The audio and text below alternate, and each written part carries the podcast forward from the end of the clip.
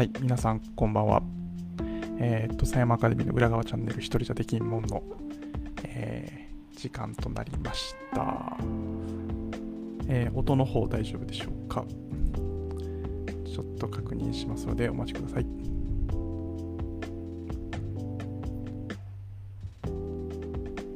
大丈夫かな？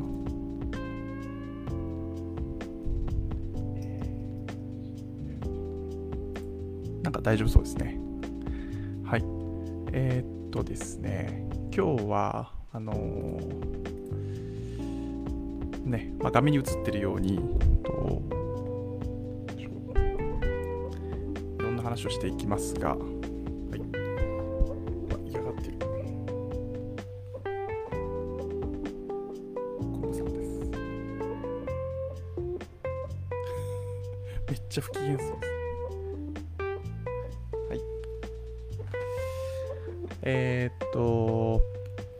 週金曜10時からやってます。一人じゃできんもの時間になりました。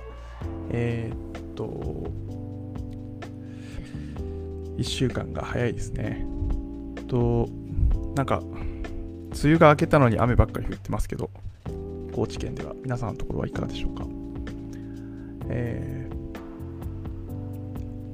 ー、戻戻り梅雨っていうらしいですけど、そんな言葉、そんな便利な言葉あったんや、みたいな。そんな外れても、外れたことにならんや、みたいなね。梅雨入りの時期とか。はい。なんかそんなことを思いながら過ごしておりますが、今日はですね、とこの画面に映ってるように、えー、一つ目は、と夢なき者に成功なしっていう話、そして1000年続いたら答えが出るっていう話。あとは、えー、人口減少 VS エントロピーの法則とモチベーションデザインっていうね、なんかこの4つをついて考えていきたいなと思います。っていうのも、その、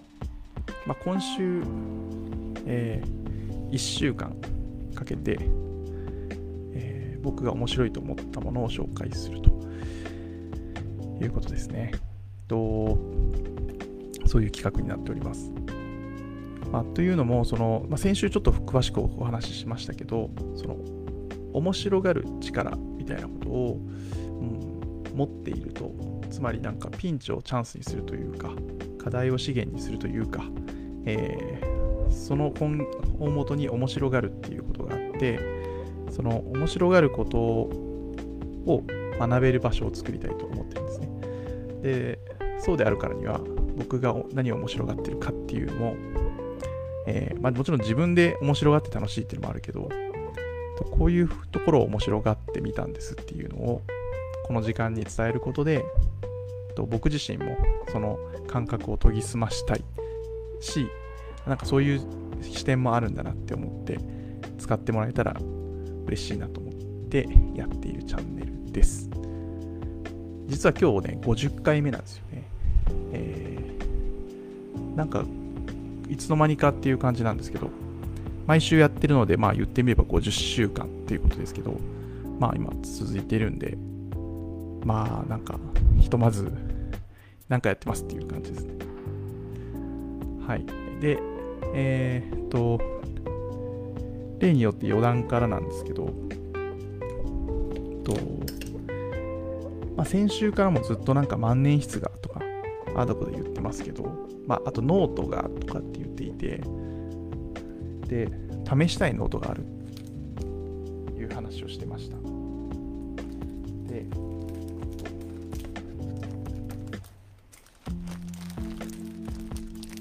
今ね、ここに、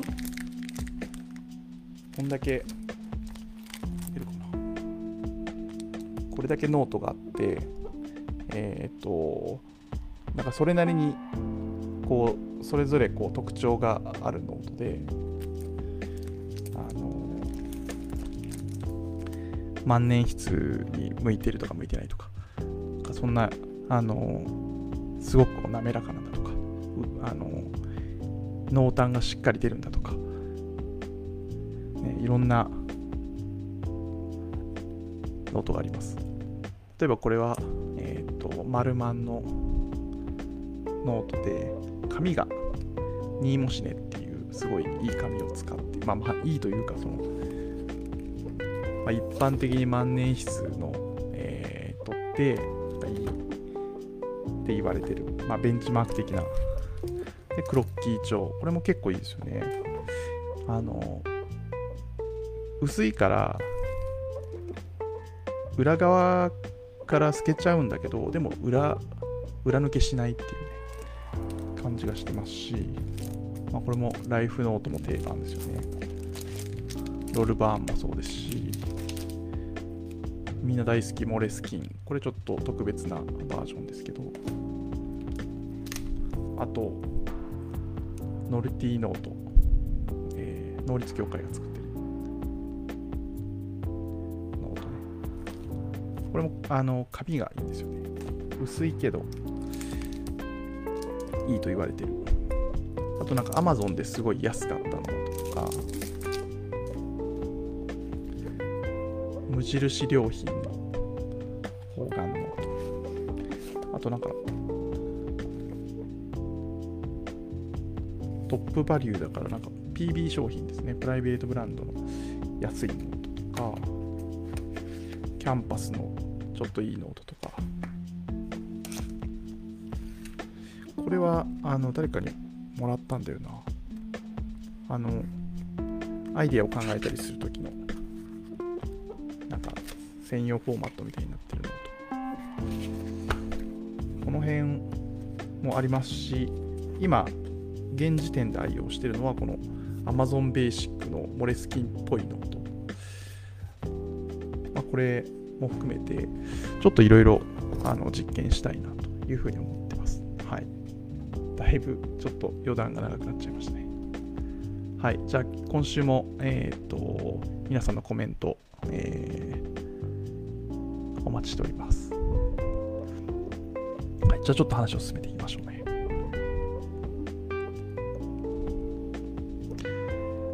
はい。えー、っと、まず一つ目のですね、この夢なき者に成功なしっていうのは、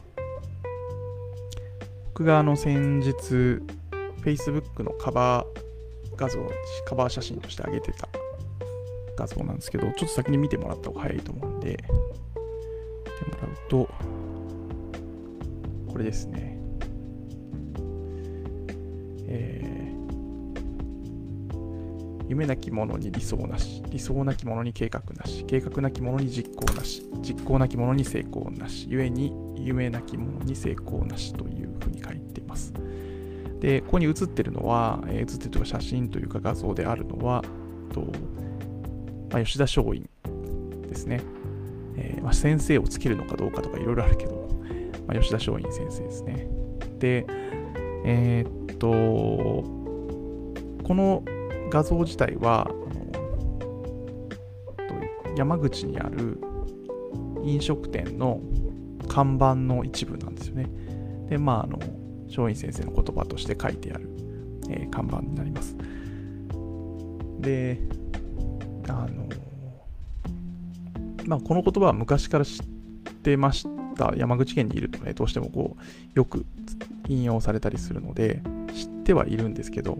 まあ、改めて、その、考えると、まあ、なんていうのかな、12345段論法みたいな感じで、まあもうグーの音も出ないというか、あ確かに夢ない生き物に、えー、成功ないんだなっていうようなことを思ったりもします。しますし、なんかドキッとさせられるというか、うん。なので、まあ、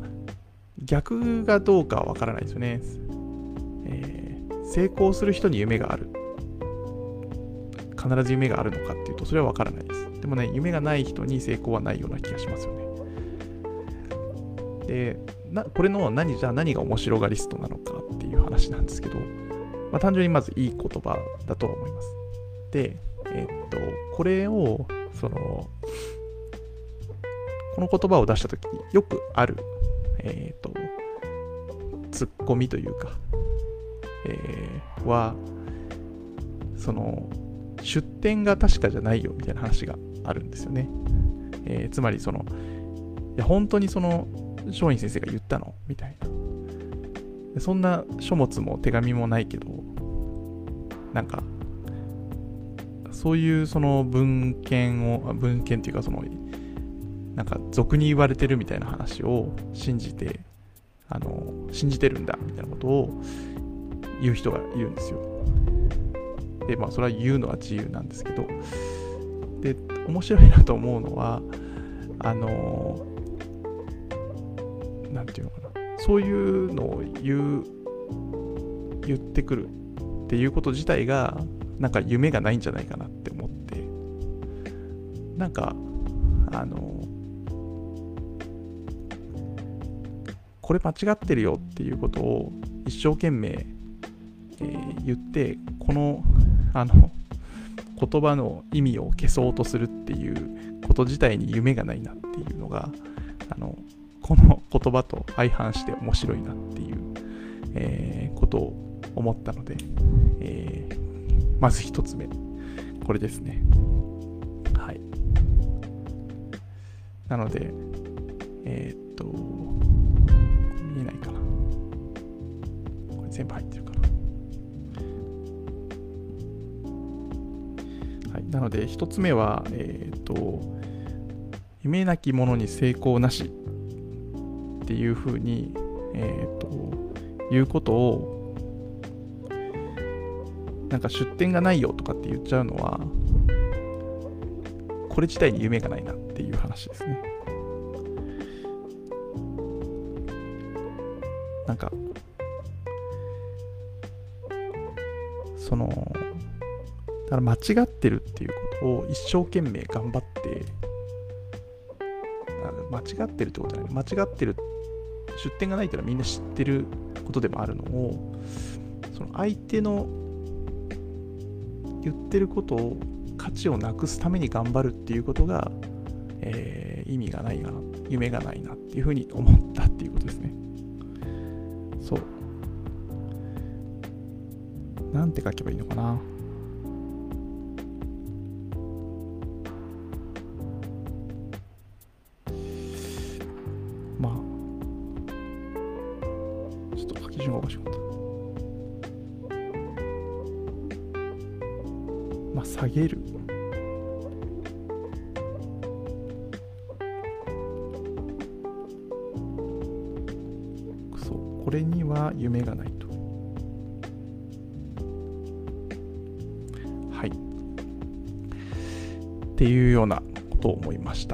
いうのが一つ。あ、ありがとうございます。えっ、ー、と、金倉さんコメントありがとうございます。こんばんは、ノートめちゃくちゃありますね。そうなんですよね。だんだん溜まってきてて、えー、スマホや Mac、iPad などデジタルデバイスもたくさん使われている中で、あえてノートに書くということは、例えばどういうことなんでしょうかありがとうございます。そうなんですよね。うん今この画面に映してる右側に映ってるものも iPad で書いてるんで、まあ、それでいいじゃんっていうのはね、十分にあるんですけどあのまあいろんなことをみんな言っているんでどれも正しいと思うんですけど例えば電池がなくてもペンダート書けるじゃんとか、えー、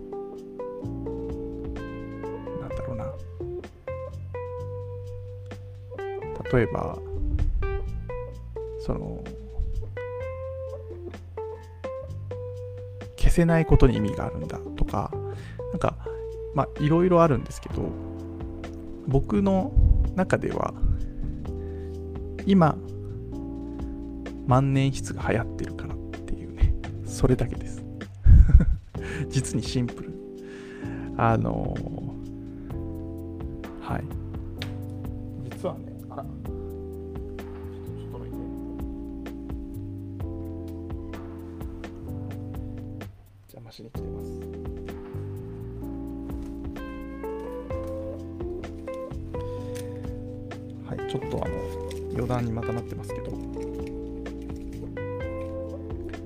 前もなんか万年筆を見せたと思うんですけど、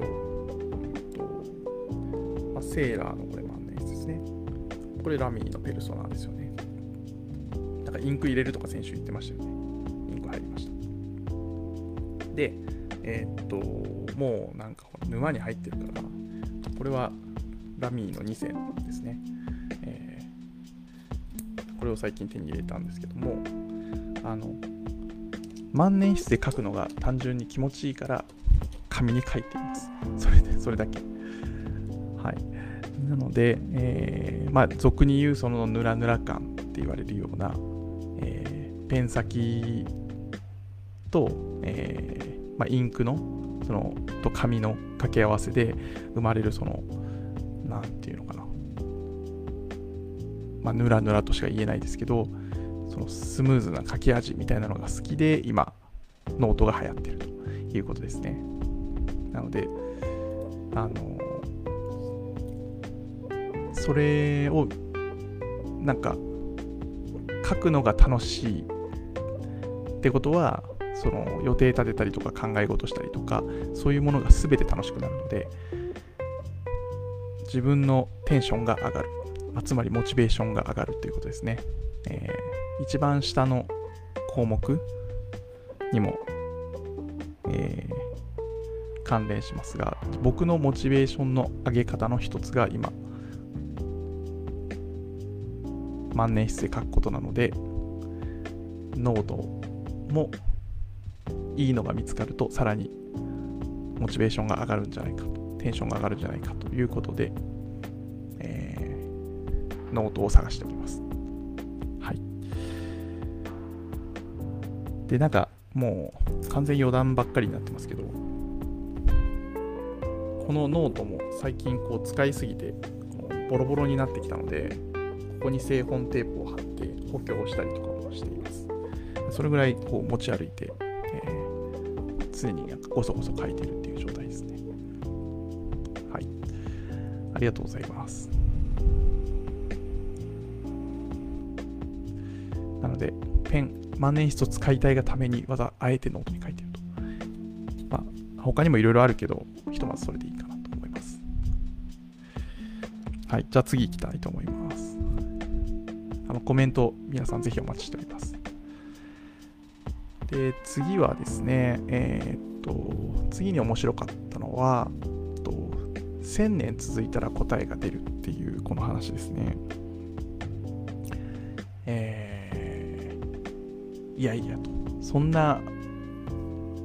そんなに長く生きられんよっていう話ではあるんですよ。で、この話は、まあ、いろんなところで聞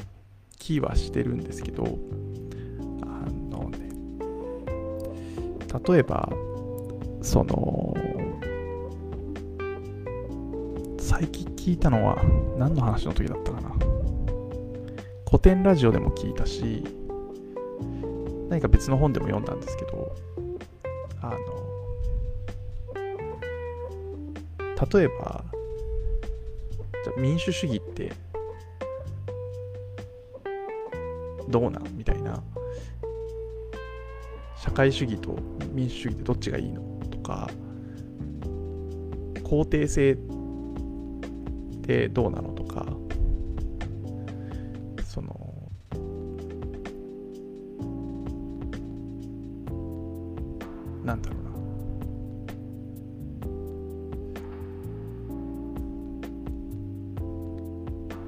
そういうそのいろんな難しい話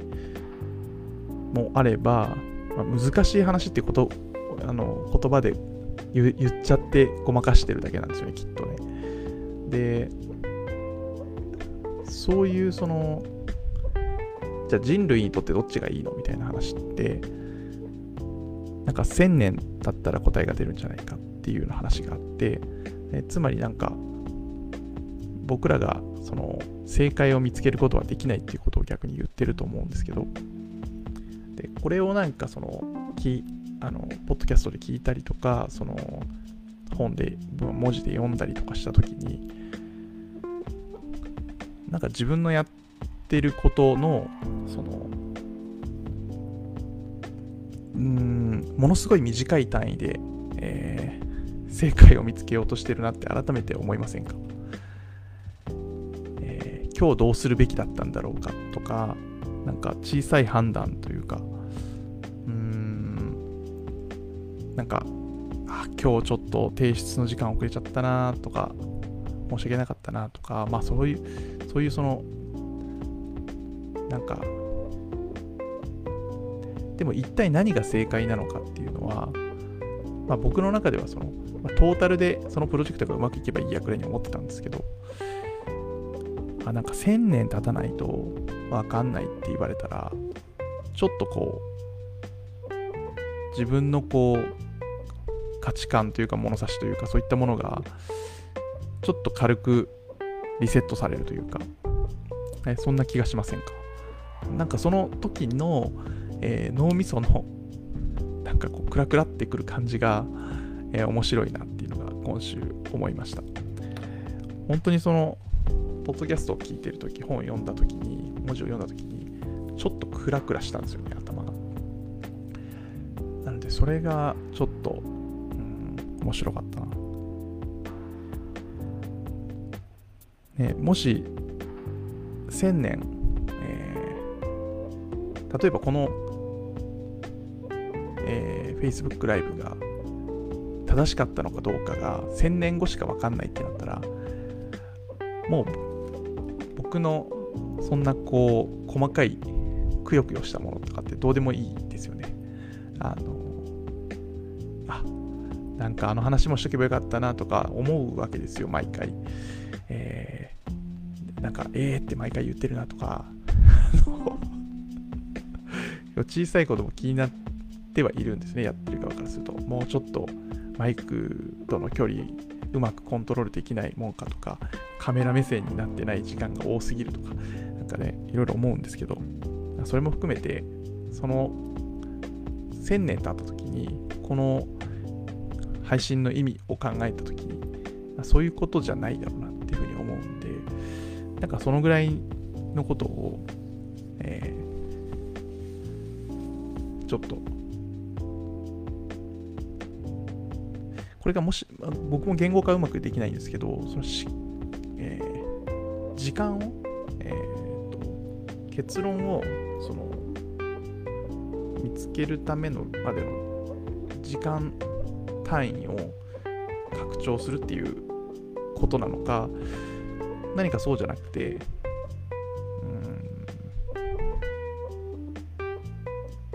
すごく無茶な、えー、単位を設定することでなんか細かいことが気にならなくなるっていう心理的な現象なのかちょっと何かわからないんですけどただなんか僕の中ではちょっとクラクラして面白かったなと思ったんで皆さんに共有です。ちょっと待ってくださいね。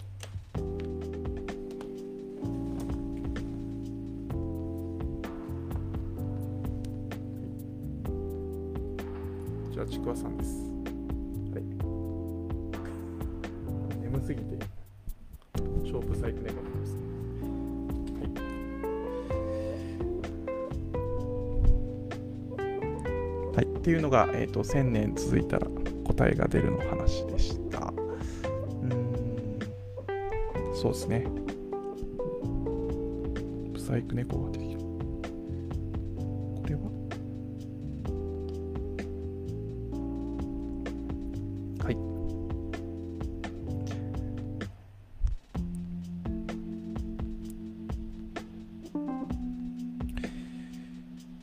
な、なんだろうな。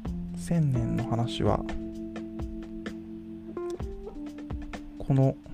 なんか、物差しの単位を変えることでクラクラするのか何なのかわかんないけど、うん、ちょっと僕も探してみたいと思います。じゃあ次、えっ、ー、と、人口減少 VS エントロピーの法則っていう話です。で、えっ、ー、と、これはちょっと画像を見ながらまたやっていきたいんですけども、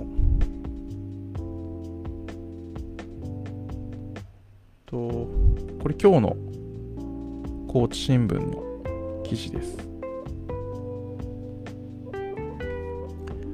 えー、その県内のいろんな集落がある中で20世帯を切ってる集落が全体の31%を占めてるっていうかなり衝撃的なニュースが今日の高知新聞に載ってました一面ですよ一面。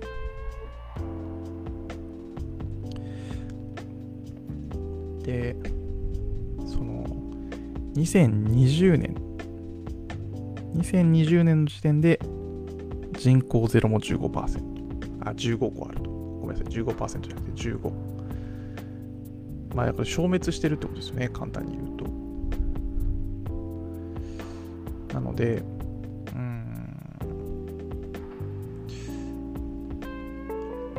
まあ人口減少っていうのは、まあ、にあの皆さんもよく聞いてると思うし、まあ、感じてると思うし、まあ、学校がいろいろ統合されるとか、えー、そういう子供に関する産業っていうのは縮小していかざるを得ない、まあ、大学も含めてですね、えー、今大学もその試験受けたら絶対入れるみたいな状態に近づいてきてますしうーん定員に満たないとかね。なんかそういうことが起きてるので、まあ、なんとなくこう感じていると思うしで一方で高齢者は増えていてとパーセンテージがどんどん上がっていくと。で、まあ、高知県内もまさにその全国に先駆けて人口減がえー、始まっている高知県ですし高齢化も進んでいると。でその結果、えー、今まであった集落っていうのがどんどんどんどん小さくなってきていて、えー、でこのタイトルの通り20世帯未満集落が31%。まあ、ざっくり言って3割ってことですよね。なので、うんと、集落単位での、その、集落の維持する活動っていうのは、かなり厳しい状態だと思います。で、もちろん土佐山でもそういう集落もありますし、じゃあ何件までだったらいいんだとか、そういう、そういうことじゃないですけどね。えー、そこにこう、どんな年齢の人がいるかとか、その、周りを巻き込めるかっていうこともあると思うんですよね。で、その、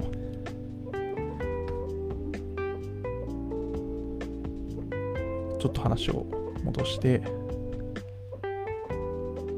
今話してるのは、この人口減少 VS エントロピーの法則の話なんですけど、その人口減少っていうところの話が今の、えー、20世帯以下の集落が3割あるっていう話ですね。で、えー、っと、エントロピーの法則っていうと、まあ、熱力学の第二法則とかって言われるのかな。えー、っと、エントロピー増大の法則みたいなこともあると思うんですけど、その、まあ、細かいあのことを言うと多分、あの、めんどくさくなっちゃったりとか、あの、違ってるよみたいな話になるんですけど、えー、要はその、熱量というか、エネルギーだったり物質が、その、安定した方向に、要するに混ざってる状態に自然と流れていくよっていう話だと思うんですよね。まあ、不可逆性みたいなこともあるけど、要するにその、コーヒーと牛乳が最初分かれてても、放っておいたら絶対に混ざるよっていう話ですね。で、あの、まあ、ななんでそういうことと、じゃあ人口減少が関係あるのかなっていうふうに思うと思うんですけど、うん、まあそのなんで面白いのかっていう、それが面白いなと思ったのかっていうと、ある意味、その、ある集落の中では、人が出ていってどんどん拡散して、えーとまあ、いなくなっていくけど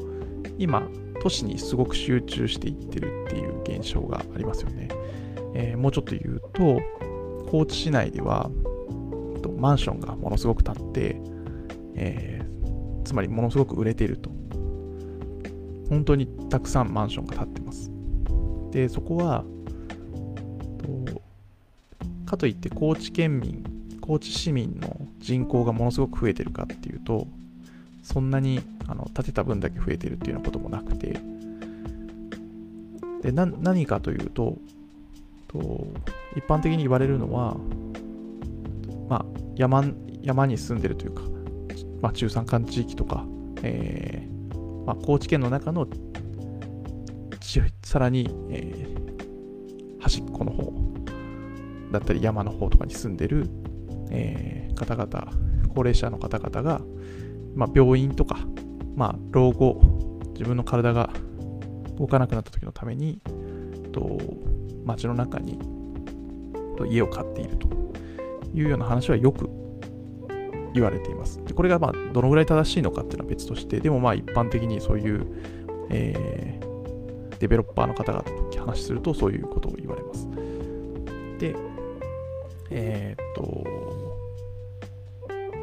でつまりその山からは人が出て、都市にどんどん今人が集まってるわけですよね都市部に。でそれはその先ほどのそのエントロピー増大の法則でいくとその基本的には拡散していくはずなんですよね通常。なんですけどそのここに関しては、まあ、もちろん東京に一極集中してい都市に、えー、人が集まっていく高知市内に人が集まっていくマンションに人が集まっていくみたいなことは、まあ、単純に考えるとその相反しているというかあの相反すというか法則に反してるなっていうのが、まあ、もちろんそのただ単にあの熱力学の話だけをしたいわけじゃないんですけど何かそこにこう、えー、自然にだったらどんどん分散していくはずだみんな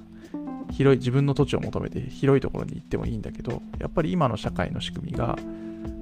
街に、えー、住まざるを得ないっていう、えー、ただ単に自然のルールだけじゃない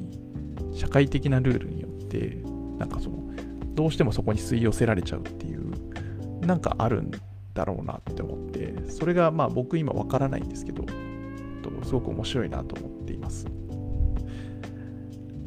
みんなどう思います？なんで、えー、その例えば形あるものは壊れるとかも、えー、なんていうのかな。ちょっと哲学的なあのいつかなくなるみたいなことじゃなくて、もうちょっと突き詰めて言えば、何でもいいですけど、こう、形あるものが、いつかこう、時間がかかっても、朽ちて、分解されて、土に戻るみたいな話っていうのは、その、エントロピーが、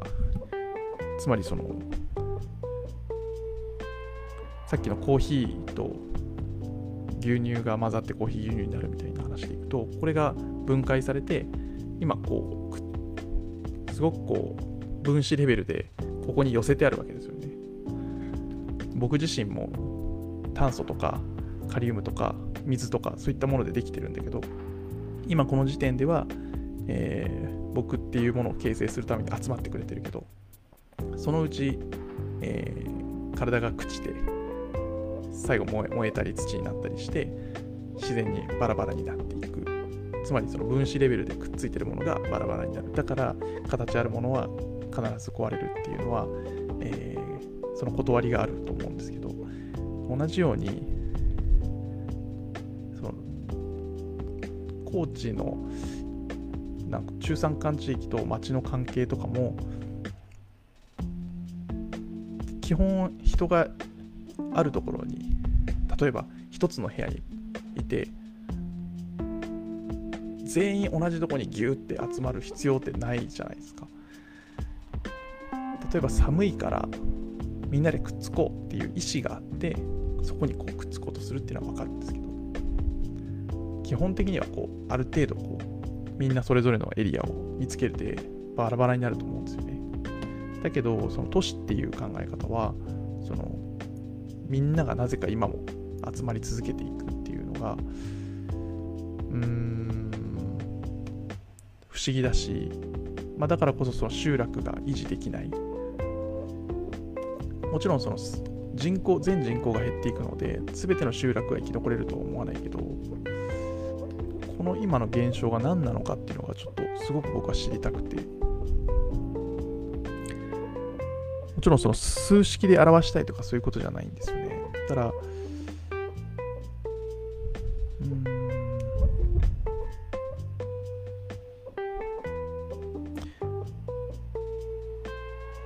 その集落に入りやすくなればその人が増えてくるのかっていう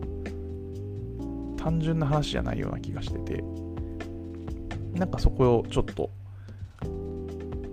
まあそんなに簡単に解き明かせるようなもんじゃないかもしれないですけど考えてみたいなっていうのがこの人口減少 VS エントロピーの法則、えー、法則通りにいけば中山間地域に人が入ってきてもおかしくないと僕は思何かそうじゃない理由があるならそれを探りたいっていうところです。はい、じゃあ、えー、と最後の話ですね。えー、と最後の話はさっきのちょっとノートのとかペンの話でもしましたけどモチベーションデザインっていう話です。で、えっ、と、まあ、いろんなデザインでありますよね。例えば、グラフィックデザインとか、コミュニケーションデザインとか、まあ、ありとあらゆることで使われると思うんですけども、その、モチベーションのデザインっていうのもあると思っていて、で、僕自身の、えーまあ、動機、モチベーションがある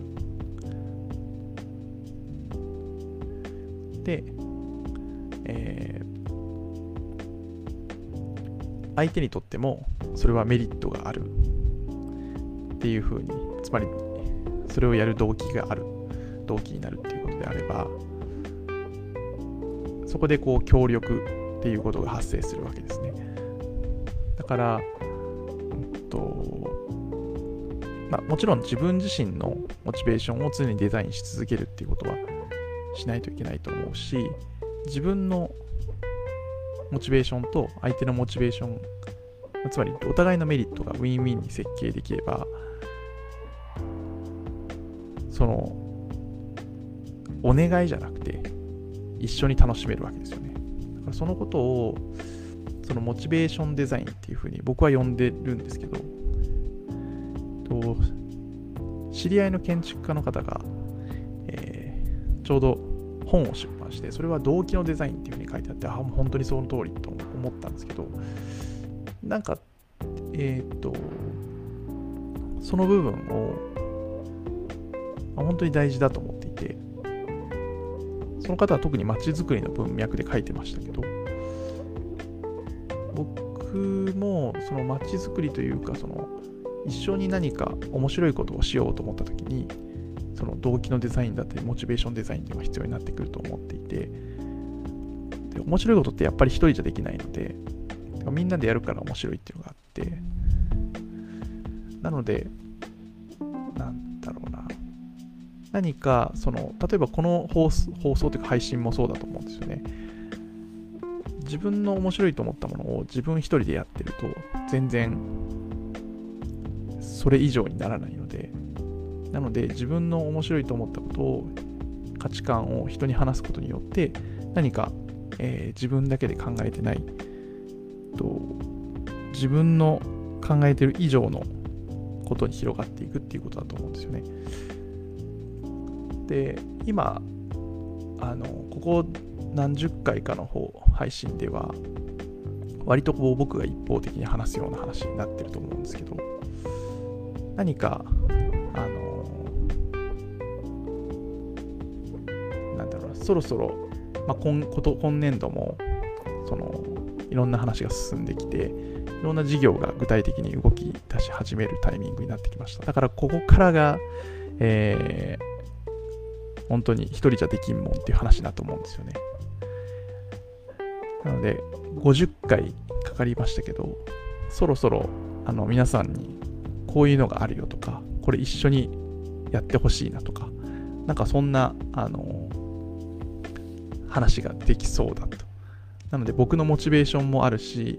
皆さんにとっての、え、モチベーションになるような、えー、ウィンウィンのデザインみたいなことをしてみたいなっていうのが、ようやくたどり着いてきたなっていうか お待たせしましたみたいな感じになってきてます。お全然メッセージに気づいてなかったです。失礼しました。と、金倉さんありがとうございます。電車とかでも、大体は空いたところに座ろうとしますよね。そうですよね。確かに確かに。その方がお互い気持ちが、気持ち的に楽なんでと。まあそうですよね。でも、どうしても今の、えー、高知の地方の、もしくは日本全体もそうかもしれないし、どうしても都市部に人が集まっていくっていうね、なぜか電車の中の一部の場所に人がむちゃくちゃ集まってるってことですよね。ちょっと不思議な現象ですよね。でもちろん昔からその東京に人が集まるとか、まあ、京都に人が集まるとか、えー、そういったことはずっと起きてるし、なんならその川があるから人が集まるとか、そういったことはあると思うんですけど、水、つまり水があるからってことですね。えー、だそこの理由が、じゃあ山になんで人が集まらないのか、えー、なんかすごい単純な一つの理由じゃもちろんないんでしょうけど、何かそこがもうちょっと自分の中ではっきり整理できたらいいのかなというふうに思っていて、もうちょっと言うと土佐山のこの集落とか、高知県のなんとか市、なんとか町、えー、なんとか村のある種この集落においてなんで人が来ないのかなっていうのをもうちょっとこうなんか移住者が欲しいとかそういう話じゃなくてその家があったら来るのかもしれないし何かそういうことをもうちょっと考えたい改めてでもう一ついただいてますね昔の人は土地を開拓してきたのに、今の、今はどんどん同じところに住もうとしているのはおかしいですよね。いや、本当にそうですね。今度は、えー、日八の法則とかで全体の2割の場所に8割の人がいる状態になっていくんでしょうか？になったりしていくんでしょうか？いやー、そういうのもあるかもしれないですよね。うん。なんだろうな。僕、あの、日八の法則、2対8の法則って、あの細かいことまで分かってないんですけど、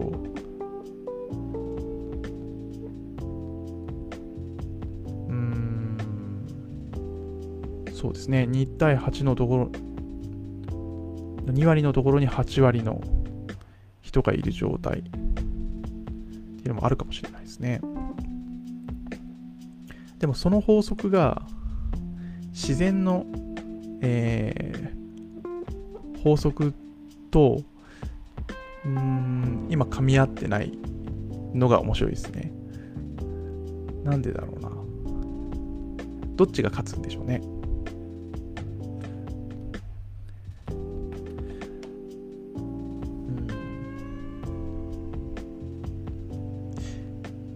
か僕はあのあんまりルールが分かってないけど、例えば2割しか人気のないところに8割の人が住んでるってことはできないのかな。うん。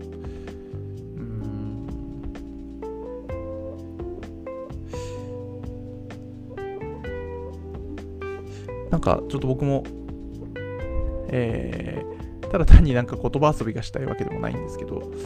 ーん何かその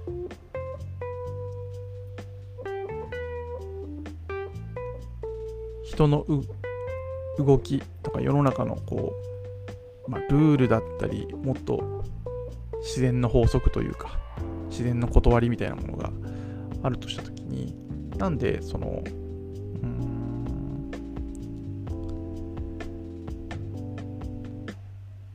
まあ、もちろんインフラがあるとか、そういったことだけで処理できるのかっていうのが自分の中でよくわからないんですよね、まだ。その辺もなんか議論してみたいですね。で、多分、その、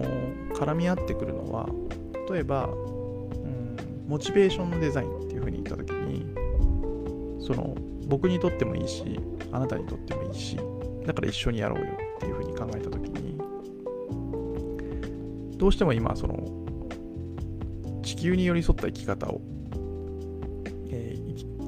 方、まあ、文化を育むみたいなことを、トセマアカデミーとしては、えー、設立周囲書にも書いてあるんですけど、じゃあその地球にとってもいいっていうところが、その、まだ成立してないというか抜け落ちてるというか、なんかそんな気がしますよね。で、その時に、人、まあ、自分がいて相手がに、まあ、人間同士だと、その、互い良かったよねっていうのが分かるので、反応で。なんだけど、地球にとっていいかって、相手がでかすぎて、あの物理的にでかすぎて、自分が、えー、は良かった。でも、相手にとっても良かったのかっていうところは、反応も分かんないし、えー、見た目でも分かんないし、そのなんか喋ってくれるわけでもないから、どうしてもそこにこう甘えちゃってるところがあると思うんですよね。なので、その辺のこうモチベーションのデザインっていう意味で考えると、まあ、もうちょっと言うと、地球にとってもウィンで、僕にとってもウィンな状態、集落にとってもいいとか、なんかそういう状態が、本当に進めていくにはどうしたらいいんだろうなっていうのが、ちょっと改めて、えー、最近疑問に思ってます。で、そこに、あの、実はね、エントロピー増大の法則みたいなのって、今日も僕、あの、1個、もともとあったものがなくなっていて、まあ、さっき言った形あるものはいつかなくなるみたいな話で、えー、物は人とところにあるものじゃなくて常にどっか行くんだろうとかって勝手に思ってるんですけど言い訳として。あのー、そんなことを思っていたらそういえば人もねどんどんこう拡散していっていいはずなのにどうしても集約されていくだからそこのエネルギーが何かこうもうちょっと説明ができるようになるともっと拡散していくんじゃないかなって逆に思ったのでなんかそこのこうなぜか法則に反してるこの面白さみたいなのをちょっとみんなと共有してみたいなと思いました。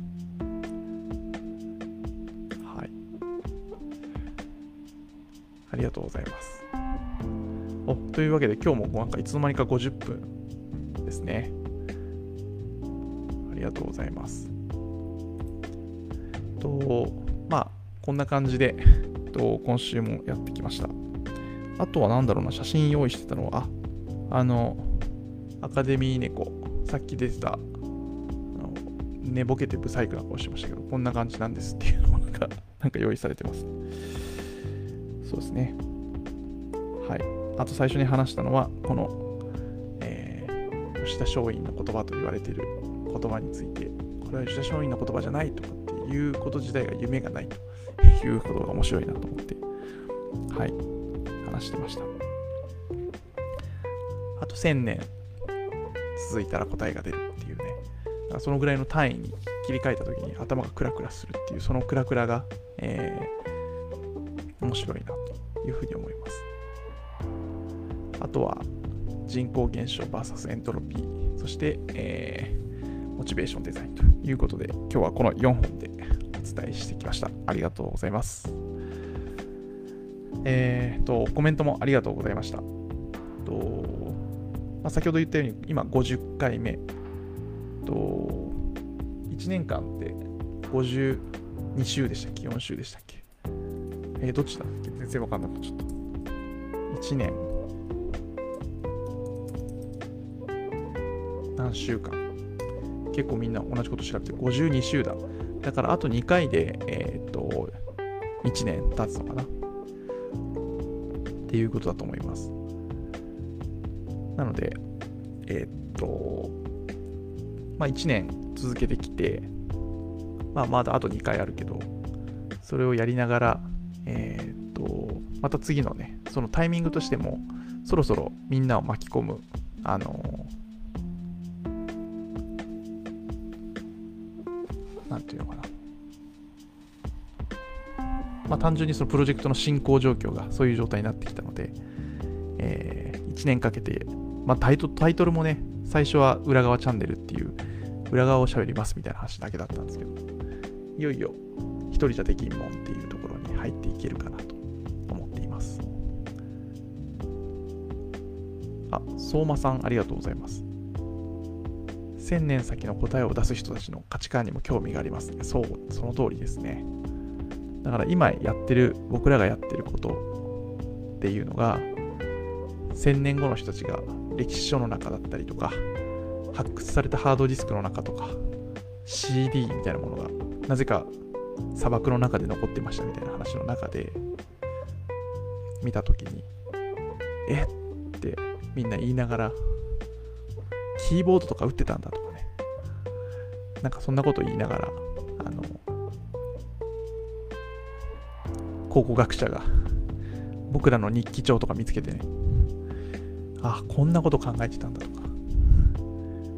なんか今と文字違うじゃんとかね、なんかいろんなこと言いながら、あの、やってくれると思います。でもやっぱりあの時もこんな失敗したんだなとかね。今でも、あの、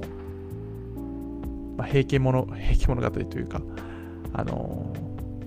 そういう古典の、あの本を読んで、光源氏とかね、あの、なんだろう、土佐日記とか、なんかそういうものを読んで、あ、そんな生活してたんだとか、ここは一緒だなとか、やっぱり、こう、えー、恋心って一緒だなみたいなことを思ったりもしますよね。なんかそういうことが、また1000年後の人が見つけてくれるっていうのは楽しみでもありますよね。はい。コメントありがとうございます。50回おめでとうございます。えー、今後楽しく聞かせてもらいます。ありがとうございます。なんか、あの、50回で、50回って聞いたときに、あのよくあの、お米とかを作る人たちは、20歳から米を作り始めても、簡単に言うと50回で70 50年経って、毎年お米を育てて、50回しか練習できなくて、もう70歳になっちゃうわけですよね。そういう意味では、1年間で50回試せたんで、まあ、ちょっとはね、あの、何かが上手になってるはずなんですよ。あんまり変わってないかもしれないけど。なので、ちょっとこう、例えば伝え方とか喋り方とか、えー、配信の仕方とか、まあ、